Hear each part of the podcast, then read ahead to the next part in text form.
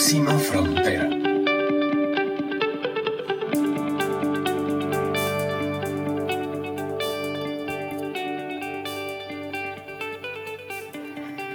Hola, hola, bienvenidos y bienvenidas a la cuarta entrega de la temporada de Próxima Frontera que hemos dedicado a celebrar el décimo aniversario de Sistema B en Latinoamérica. Yo soy Carla Chávez, quien lidera Próxima Frontera, este podcast dedicado a la sostenibilidad, a la economía circular, a la innovación, a la, pasión, al progreso eh, y a la mm, colaboración, muy importante eh, en nuestra cadena de, valores, eh, está en el top la colaboración. Y esta es una, una temporada que estamos haciendo en colaboración con Sistema B, como les decía, que celebra su décimo aniversario. Este es el cuarto programa y tengo el honor de compartirlo con Camilo Ramírez. Camilo es el director ejecutivo del Sistema en Colombia y es el experto, así el que se sabe todo en el tema que vamos a abordar hoy, que es el proyecto BIC, la ley BIC, B-I-C. Y ahora vamos a aprovechar la experiencia de Camilo para que nos cuente de la A a la Z qué significa ley BIC. Bienvenido, Camilo Ramírez, a esta temporada y a este episodio de Próxima Frontera. Es un gusto tenerte con nosotros. Carla, ¿cómo estás? Es un gusto estar acá. Mil gracias por la invitación. Bueno, Camilo, buenísimo. Empecemos de una vez a la materia que nos convoca en este cuarto episodio. La ley BIC, la ley de beneficio e interés colectivo. ¿Qué, cómo, podemos definirla? Primero, demos un marco muy general a qué significa eh, e, esta política. Carla, eh, Sistema B tiene como objetivo transformar el sentido del éxito en la economía. Buscamos crear una economía equitativa, regenerativa e inclusiva. Y para eso tenemos distintos frentes de trabajo. Uno que es muy conocido es el de las empresas B. Empresas que tienen un ánimo de lucro y que solucionan problemas sociales y ambientales. Tenemos otros frentes, academia B, inversionistas B. Y tenemos uno muy importante que es el de política pública. En política pública buscamos nivelar la cancha, por así decirlo, hacia los emprendedores con propósito, con impacto. ¿Qué pasa? No, el Estado o los estados en Latinoamérica no conocen esta figura todavía, no, tienen eh, las herramientas para identificarlo, para de alguna forma entender qué es y qué no es. Y nuestra labor durante todos estos años ha sido enseñarle a los estados que esto existe, cómo se puede manejar, cómo se puede incentivar. Y de ahí nace la figura BIC. BIC traduce beneficio e interés colectivo. Este es un esfuerzo de Sistema B y de una red de abogados por toda Latinoamérica, que son los, los abogados B. Es un esfuerzo por masificar un concepto. La realidad, Carla, es que ser empresa B es difícil. Tenemos solamente 900 empresas B en Latinoamérica. Estamos llegando a 6.000 en el mundo. Pero estamos hablando de millones de empresas que hay en nuestro continente. Y queremos llegar a ellas. Y una forma de llegarle es a través de la ley BIC. Masificar el concepto de empresas con ánimo de lucro, solucionando problemas sociales y ambientales.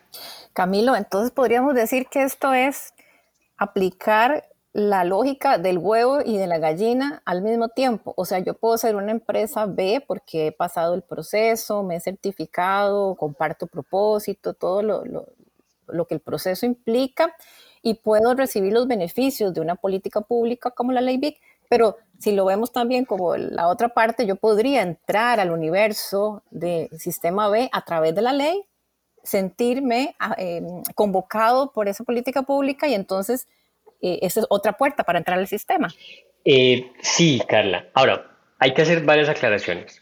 Uno, la ley BIC y la certificación como empresa B son cosas distintas, son cosas complementarias, pero son pues distintas. La certificación como empresa B es algo privado e internacional, mientras que la figura jurídica BIC es algo público, eh, es gratuito y es una figura jurídica, no es una certificación. Entonces, el mejor escenario hoy en Latinoamérica es tener las dos figuras. Por un lado, la figura BIC y al mismo tiempo la certificación como empresa B. Nosotros entendemos la figura BIC como un primer paso. Carla, estábamos, estamos viendo que de las 2.000 empresas que han adoptado la figura en Colombia, eh, el 95% son empresas pequeñas y medianas. Son empresas que quieren entrar en este mundo de la sostenibilidad y encuentran en la figura BIC ese primer escalón. Y es como nosotros nos gusta decirlo, son los alumnos aventajados en el colegio. Bienvenidos y bienvenidos a todo este mundo de, de, interdependencia. Ya las empresas B son los alumnos aventajados en el doctorado, ¿sabes? Y queremos que las BIC lleguen a ser B, pero son cosas distintas, complementarias. Claro, claro. Camilo, eh, las alianzas público-privadas, la coordinación entre el sector público, los gobiernos y las empresas, pues no es, tan sencillo, ¿verdad? Y Latinoamérica creo que lo es aún menos por, porque sabemos que tenemos muchos retos en términos de estabilidad política. Eh, en este momento además hay mucha incertidumbre profundizada por la pandemia, por la guerra, por la crisis económica, por tantas eh, retos que tenemos con los que tenemos que lidiar. Em, el tema de, que sea una ley que dependa de la aprobación de unos políticos, de una asamblea legislativa, ¿cómo ha sido la experiencia desde la empresa privada, de, como de soltar un poco ese control y decir, bueno, aquí está esta herramienta, este instrumento que nos sirve a todos como sociedad, que es de interés colectivo, pero que al final son los políticos los que tienen que aprobarla o no? Carla, pues es, un tema complejo, porque si bien somos una organización que promueve el emprendimiento privado, que promueve eh, empresas con ánimo de lucro solucionando problemas sociales y mentales, al mismo tiempo llevamos la vocería y la vocería en última se convierte en, temas políticos. Hoy en día, en un escenario donde la política está tan mal vista, y no conozco un país en el mundo donde un político eh, tengan, tengan buena imagen o, sean queridos, pasarlo por ahí es necesario. Es necesario porque es como funcionan nuestras sociedades. Es donde se hacen las leyes, en nuestros congresos, en nuestros senados. Eh, y es necesario pasarlo por ahí, así, así no nos guste.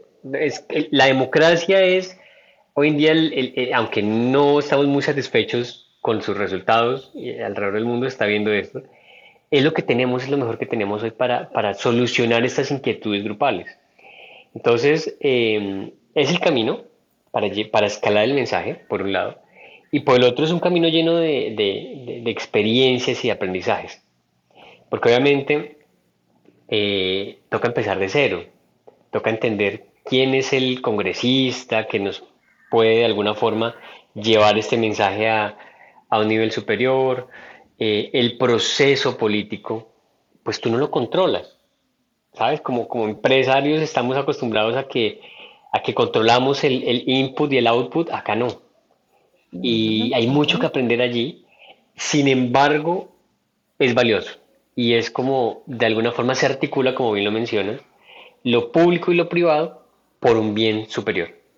Claro, claro, es, este, este voto por la, institucionalidad, este voto por la democracia, por el respeto a los poderes diferentes y lo que cada quien le corresponde, y, eh, tienen todo el sentido con la lógica desde el sistema B. Fácil no es, pero es verdad, si fuera fácil, pues, pues ya todos otros lo habrían hecho y, creo que no, no, no tiene tanto mérito como el, a ver, el entregar esto al, soltar la ilusión del control, como dices muy bien, que siempre tenemos en la empresa privada, que al final siempre también es una ilusión, ¿verdad? Porque no controlamos muchas cosas, y ponerlo aún en un escenario eh, muchísimo más abierto y, más, más complejo. Si pasa por ahí, si logra eh, eh, superar todos esos procesos, pues creo que entra muy fuerte, ¿verdad? Es totalmente fortalecido el concepto y ganará credibilidad para que muchas empresas entonces se quieran adherir. Así es que eh, eh, comparto y entiendo completamente el punto. No es fácil, pero hay que hacerlo. Es, de, valientes, es de valientes. Y, y, Carla, mira que el proceso político nos dimos cuenta que es una propuesta que no genera polarización. Y conocemos que en este momento en los distintos países de Latinoamérica, cualquier tema que tú pongas polariza.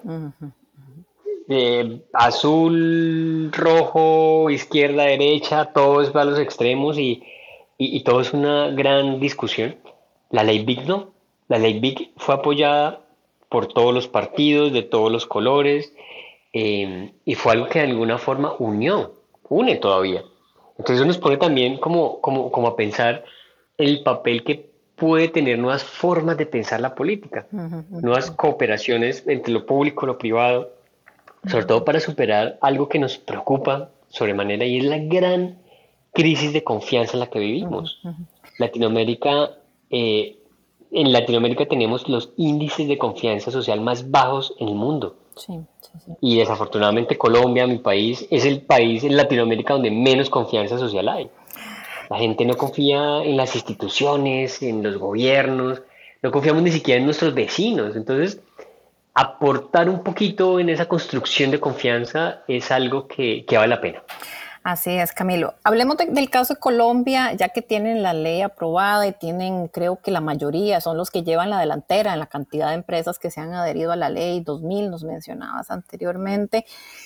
¿Qué, han visto esas empresas eh, en términos de beneficios? Porque sabemos que la ley no entrega incentivos fiscales, no, no, no, va por el camino ese, digamos, fácil del incentivo fiscal, o no fácil, pero más obvio, sino que reciben otros beneficios, muchos de los cuales son también percibidos.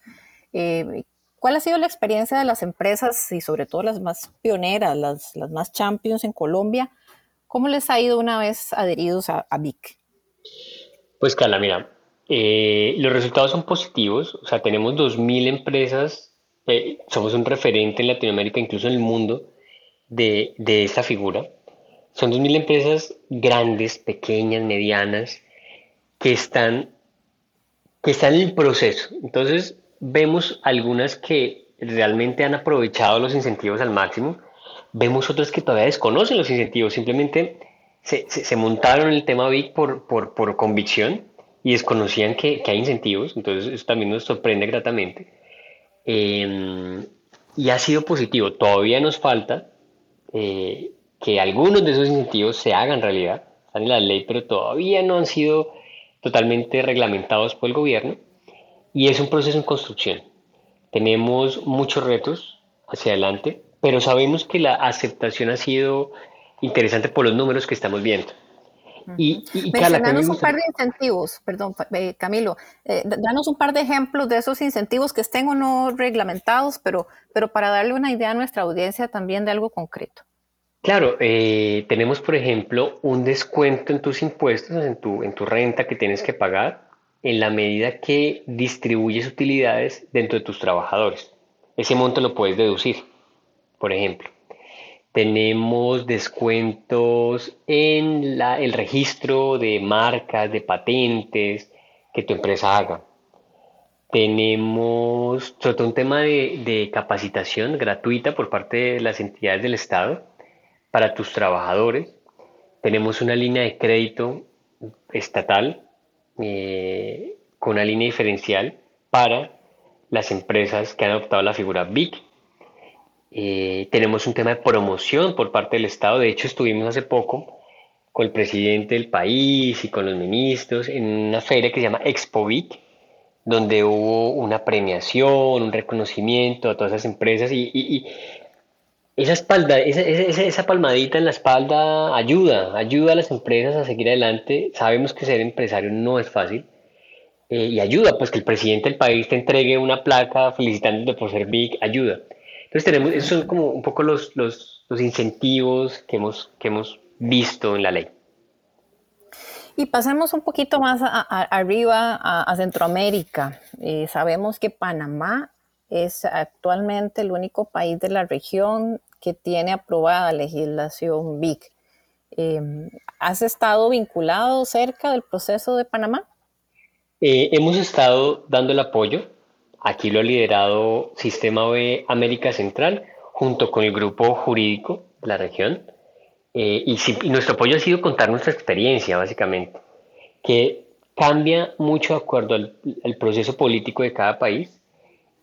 Les enseñamos el texto en Colombia, les enseñamos cómo ha sido la reglamentación en Colombia, en Perú, en Ecuador, en Uruguay, para que compararan, para que aprendieran también de los errores que hemos cometido, porque esto hay que ser muy claros.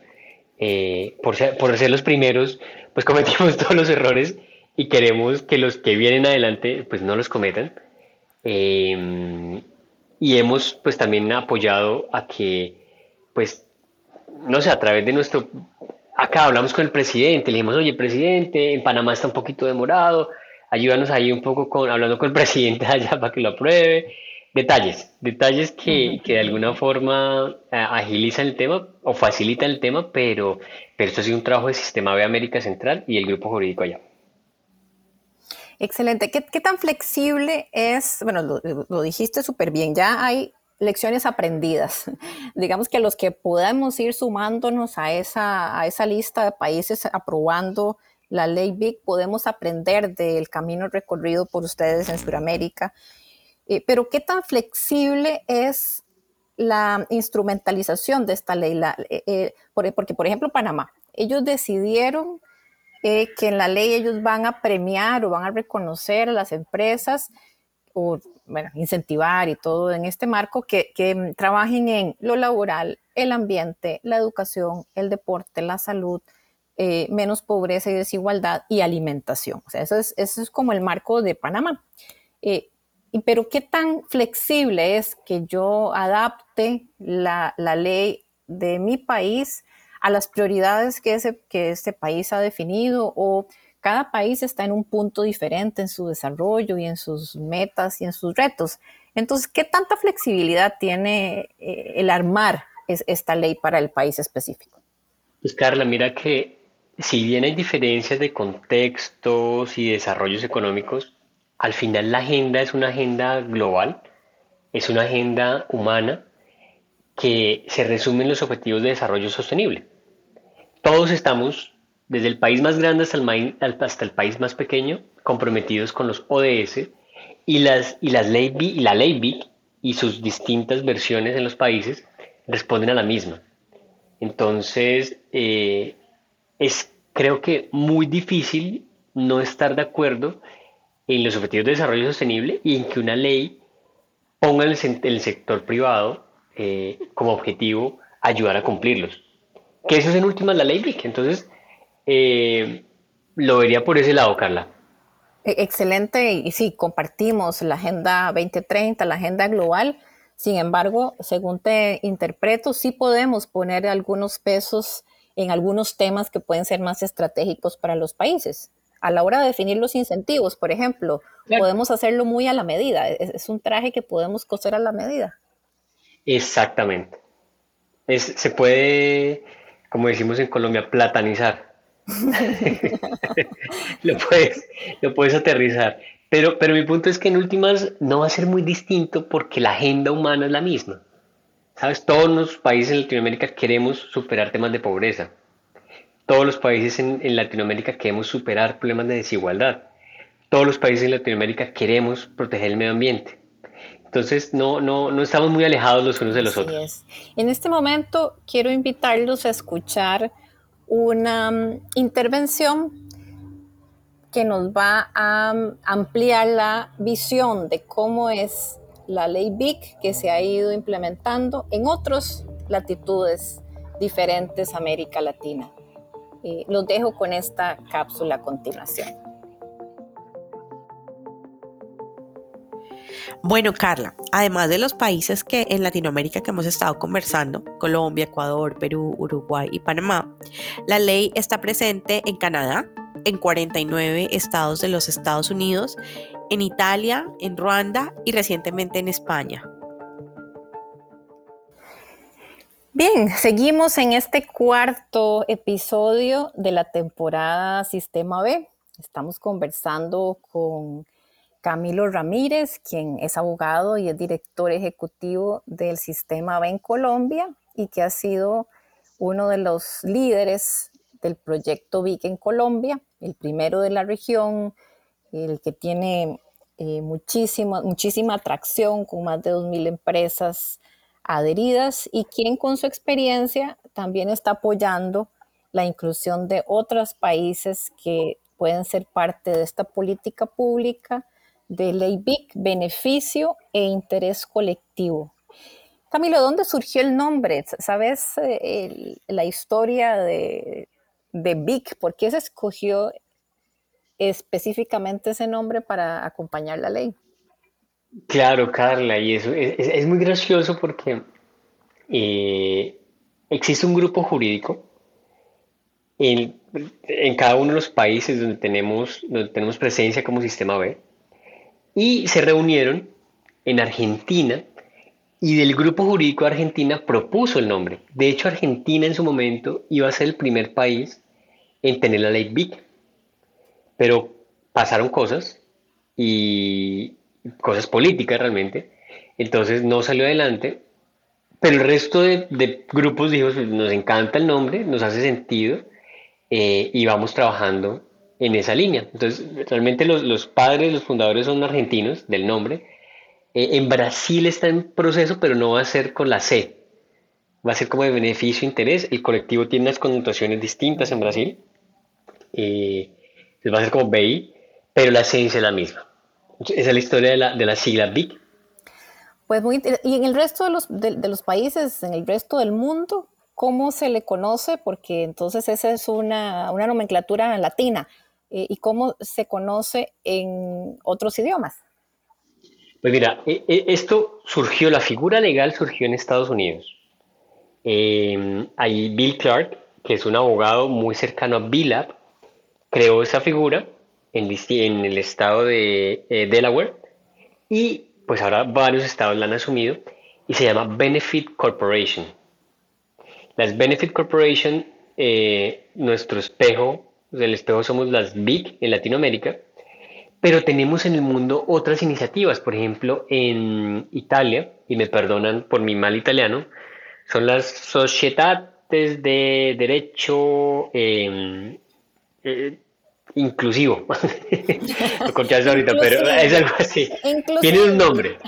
Sí, inclusivo, sí, no, qué pena, pero, pero, pero es un poco así.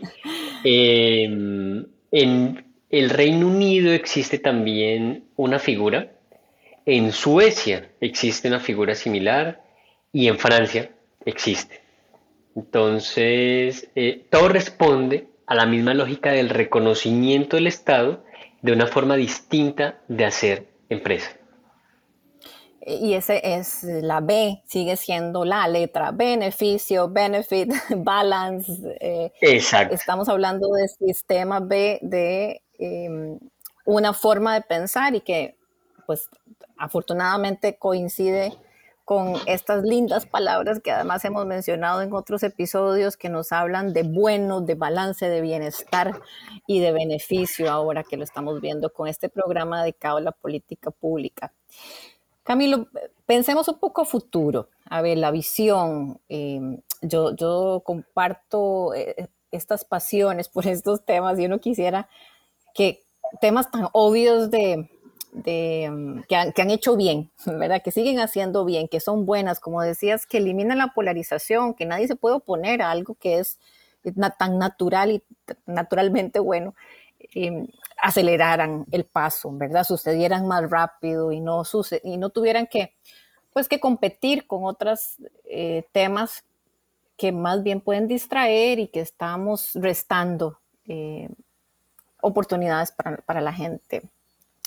Pero pensemos entonces, ¿cuál es la próxima frontera? ¿Cómo puede hacer el instrumento de ley BIC para convertirse en esa forma de estandarización que las empresas tengan como un escudo, como una bandera, como un estandarte, como un referente, como un faro, ¿verdad? Y que, y que sea tan, tan conocida que, resulte obvio, incluso cuando, una, cuando uno crea una empresa o cuando estás emprendiendo, Así como resulta obvio que tenés que ponerte al día con los impuestos y tenés que inscribirte para la seguridad social y que tenés que pagar una patente, tengo que hacerme empresa eh, bajo la ley BIC, ¿verdad? ¿Cómo hacemos para que se convierta en algo tan natural que incluso cueste pensar vivir sin eso?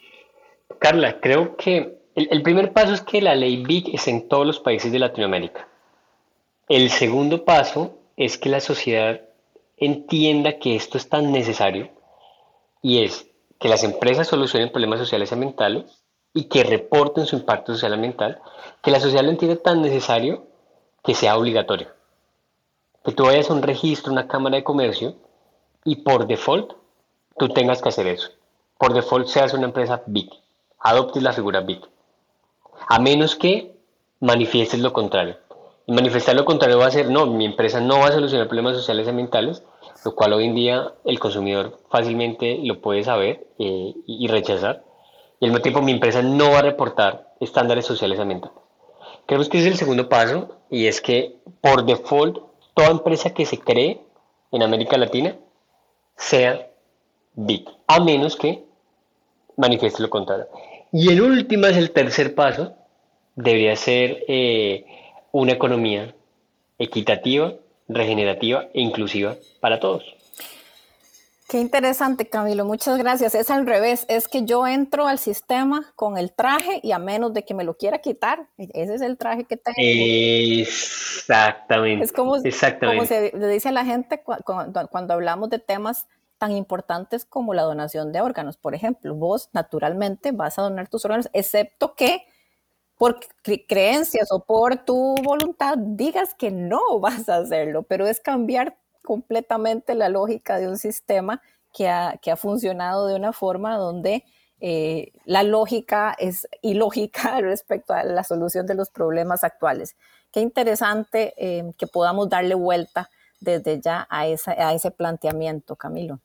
Sí, esa es la idea, Carla, y es una invitación que hacemos desde Sistema B a apoyar este movimiento, bien sea convirtiendo tu empresa a una empresa B, adoptando la figura BIC cuando esté presente en tu país, eh, invirtiendo en una empresa B, comprándole una empresa B, investigando, la academia es muy importante, investigándose una empresa B. Hay muchas formas de unirse al movimiento. Al final, es movimiento de seres humanos que simplemente buscamos, nuevamente, una economía mejor para la sociedad y para el medio ambiente. Pues muchísimas gracias a Camilo Ramírez por acompañarnos en este cierre de la temporada de Próxima Frontera Sistema B, 10 años en Latinoamérica. Esta temporada se llama Sistema B, ¿para qué? Y ya les hemos dado en estos cuatro episodios cientos de razones de para qué. Más bien la pregunta es, o sea, ¿cómo no estaba ahí yo antes? ¿Cómo no he sido parte del sistema B antes? ¿Cómo no sabía yo esto? Porque es bueno para todos. Muchísimas gracias, Camilo, por, por tu tiempo, por tu experiencia compartida con nosotros. Eh, te deseamos muchos éxitos en este camino de, de, evangelización y convencimiento del sector público y privado para, para estandarizar eh, el, el, sistema de B y, y la ley BIC también. Carla, muchas gracias por la invitación. Eh, aprovecho también para hacer una cuña de Historias B, el podcast donde es un podcast narrativo donde contamos las historias de las empresas B de Latinoamérica. Excelente. Allí pueden conocer más al detalle. Pues buenísimo, buenísimo y invitados entonces a también escuchar esas historias y a compartir. Si le ha gustado esta temporada con Sistema B, compártala con su gente, envíasela a su jefe, dígale jefe, jefa, tenemos que entrar en este sistema, nos está, eh, eh, se está acabando el tiempo, se nos está eh, haciendo tarde para, para entrar en el grupo correcto de la historia. muchas gracias a todos y todas por habernos acompañado en esta temporada y siempre estén pendientes a nuestras redes sociales para que conozcan qué es lo que viene. Gracias por su energía, por su tiempo, por su atención. Un abrazo para todos y todas.